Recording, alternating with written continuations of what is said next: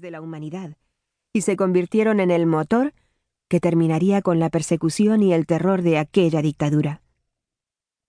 A finales de los 80 y principios de los 90, aún no se había escrito mucho sobre las Mirabal, así que me refugié en la ficción histórica. Como dijera alguna vez un novelista alemán, las novelas nacen de los vacíos de la historia. Estas memorias, junto con la detallada y útil cronología de Bernardo Vega que las acompaña, nos proporcionan ahora vasta información y un completo recuento de la historia. No puedo evitar pensar que este era el libro que me habría gustado tener en mis manos cuando escribí En el tiempo de las mariposas. Pero quizás si este testimonio maravilloso hubiera existido, yo no habría sentido ninguna necesidad de novelar una historia ya tan bien contada por una de sus protagonistas.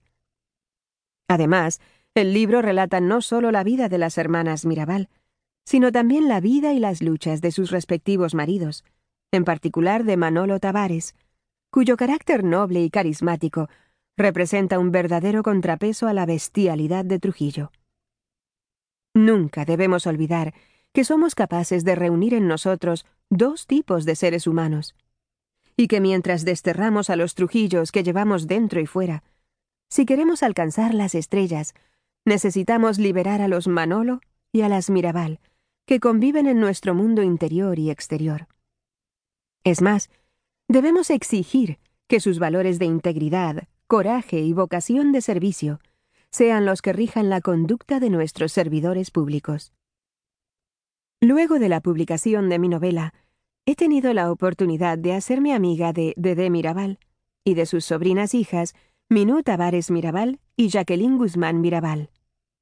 Juntas hemos participado en un gran número de homenajes a Patria, Minerva y María Teresa.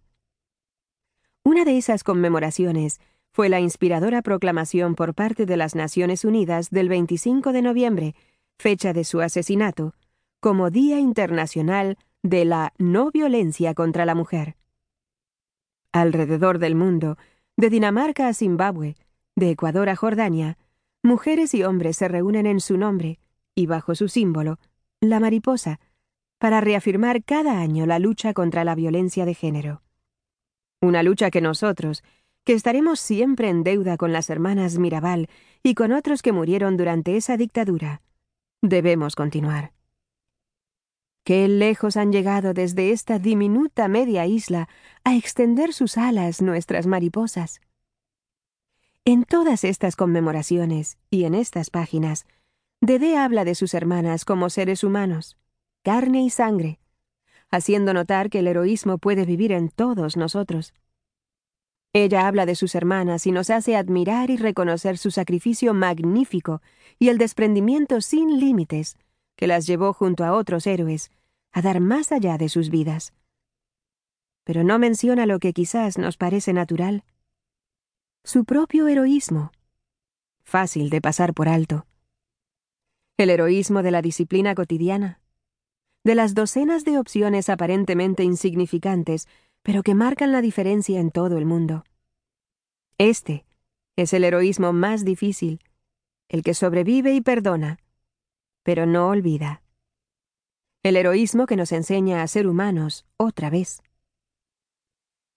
La revolución solo asegura el territorio en el cual la vida puede cambiar.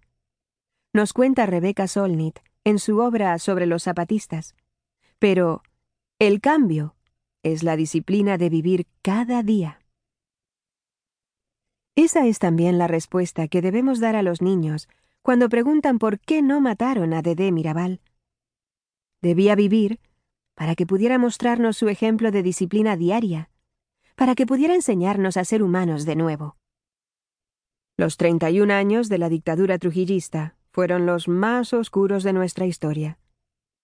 Después de su muerte, Trujillo siguió vivo en muchos de sus seguidores, en los largos años de corrupción y de dictadura democrática que le han sucedido, y en las desgracias que continúan plagando nuestra historia sin que se las reconozca del todo.